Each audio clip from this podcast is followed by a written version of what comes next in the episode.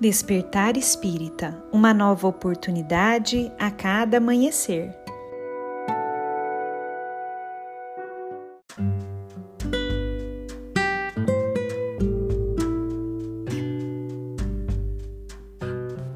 Sejam muito bem-vindos, amigos queridos, para mais um Despertar Espírita.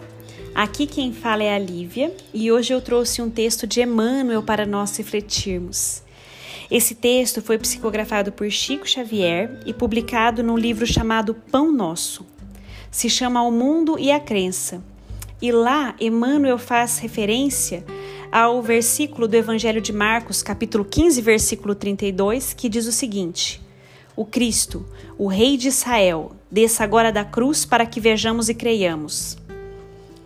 No texto de Emmanuel chamado O Mundo e a Crença, Emmanuel nos diz o seguinte: porque são muito raros os homens habilitados à verdadeira compreensão da crença pura em seus valores essenciais, encontramos os que injuriaram o Cristo para confirmá-lo. A mentalidade milagreira sempre nadou na superfície dos sentidos, sem atingir a zona do espírito eterno. E, se não alcança os fins menos dignos aos quais se dirige, descamba para os desafios mordazes. E no caso do mestre, as observações não partem somente do populacho. Assevera Marcos que os principais dos sacerdotes com os escribas partilhavam dos movimentos insultuosos, como a dizer que intelectualismo não traduz elevação espiritual.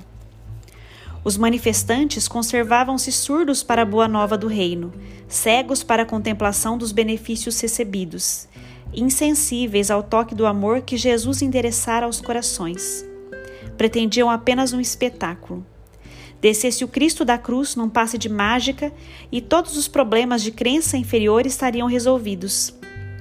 O divino interpelado, contudo, não lhes deu outra resposta além do silêncio, dando-lhes a entender a magnitude de seu gesto inacessível ao propósito infantil dos inquiridores. Se és discípulo sincero do Evangelho, não te esqueças de que ainda hoje a situação não é muito diversa. Trabalha ponderadamente no serviço da fé. Une-te ao Senhor, dá quanto puderes em nome dele e prossegue servindo na extensão do bem, convicto de que o vasto mundo inferior apenas te pedirá maliciosamente distrações e sinais.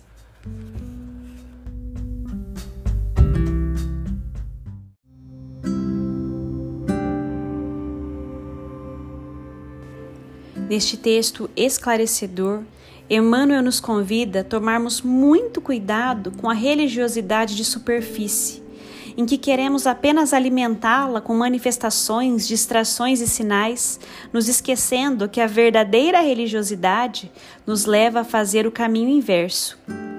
Ao invés de buscarmos sinais e distrações exteriores, ela nos convida a mergulharmos em nosso interior, na busca incessante de nos conhecermos e nos burilarmos, caminhando mais seguramente pelos caminhos da fé. Emmanuel ainda nos faz lembrar que intelectualismo não traduz elevação espiritual. Logo, não nos iludamos com palavras difíceis, mas vazias em conteúdo. Reconhece-se a árvore pelo seu fruto. Sigamos, portanto, servindo na extensão do bem, e assim certamente estaremos agindo conforme o Mestre nos ensinou. Um grande abraço a todos e nos encontramos na próxima reflexão.